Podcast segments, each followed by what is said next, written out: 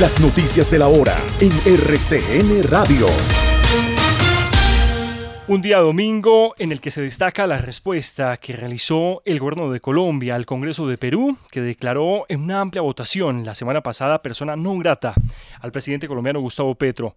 Hay expectativa en Bogotá tras la eventual llegada de más de mil personas entre educadores y campesinos de diferentes regiones del país a la ciudad para sumarse a las manifestantes del Cauca que se encuentran afuera del Congreso protestando contra el gobierno reclamando por mejorar así el acceso al servicio de salud. Un nuevo escándalo judicial. La Contraloría General abrió investigación tras establecer un presunto detrimento patrimonial de 12 millones de dólares por la compra de un avión para la policía. Y a finales de la próxima semana se podría habilitar el paso por la variante alterna en Rosas Cauca. Desde Nariño se insiste en la declaratoria de la emergencia económica.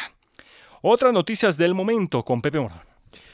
Mauricio, mire que no existen las condiciones de seguridad esto para que las familias que han sido desplazadas por los combates entre disidencias de las FARC regresen a sus viviendas en Argelia, departamento del Cauca. Y por otro lado también hablaremos del ex senador Gustavo Bolívar. Este terció en la polémica entrevista que entregó el presidente del Senado, Roy Barreras, en la cual, recordémosle a los oyentes, criticó la construcción de la reforma a la salud por parte de la ministra Carolina Corcho. Y en materia internacional, lo más destacado, María Fernanda Trazona.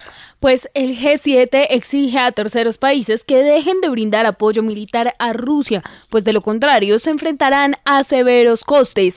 Adicional, para esta semana fue fijada la fecha para la primera cumbre financiera del G20 en la India y el expresidente de los Estados Unidos, Jimmy Carter, recibe cuidados paliativos en su casa donde pasará el tiempo que le queda de vida.